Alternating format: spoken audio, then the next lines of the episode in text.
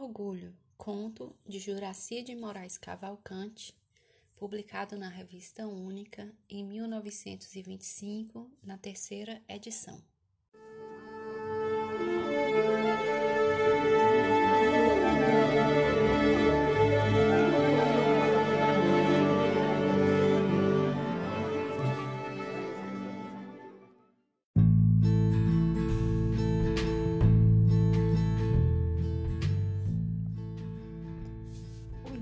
Amanhecera calmo e triste. Nuvens pardacentas cobriam o firmamento, impedindo a saída do astro-rei que viria alegrar o novo dia. No palácio de uma formosa dama reinava silêncio, às vezes entrecortado por vozes.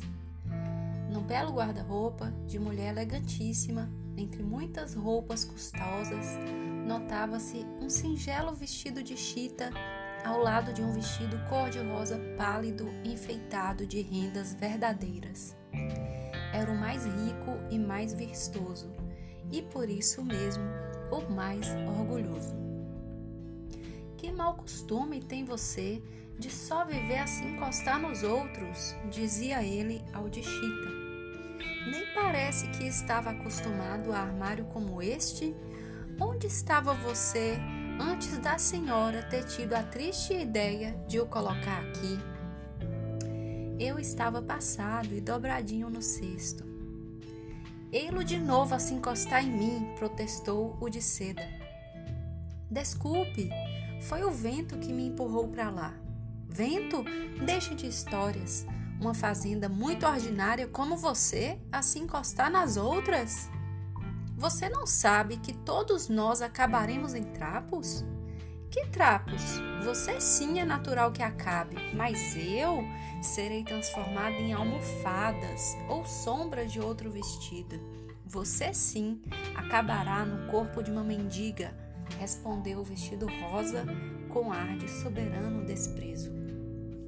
Eu fui tecido com os mais finos fios tinto com a mais bela cor de anilina e feito pelas mãos da melhor costureira da cidade. Você tecido com fios grossos, tinto com a mais barata tinta e cozido por qualquer aprendiz. Que mal há nisso? Resignar-me com a minha sorte, suspirou o vestidinho de chita. No meu tempo, a patroa era pobre, agora ela é rica. É natural tendo ela vestidos de seda, não sairá com o de chita. Quando seu belo corpo me veste, todos lhe dizem: Como é bela, como está bem vestida. Você só serve para andar em casa. Se ela sair com você à rua, todos dirão que é uma criada. No dia seguinte, bate à porta. A criada vai atender e volta a dizer à patroa que é uma mendiga que vem lhe pedir um vestido velho. A patroa, acompanhada da criada, dirige-se para o quarto de vestir. Ao entrar, diz a patroa: Dê à mendiga aquele vestido de seda, cor-de-rosa. A serva, pensando ser um gracejo de sua ama, pôs-se a rir. A patroa torna a repetir e a criada vê que suas palavras são verdadeiras.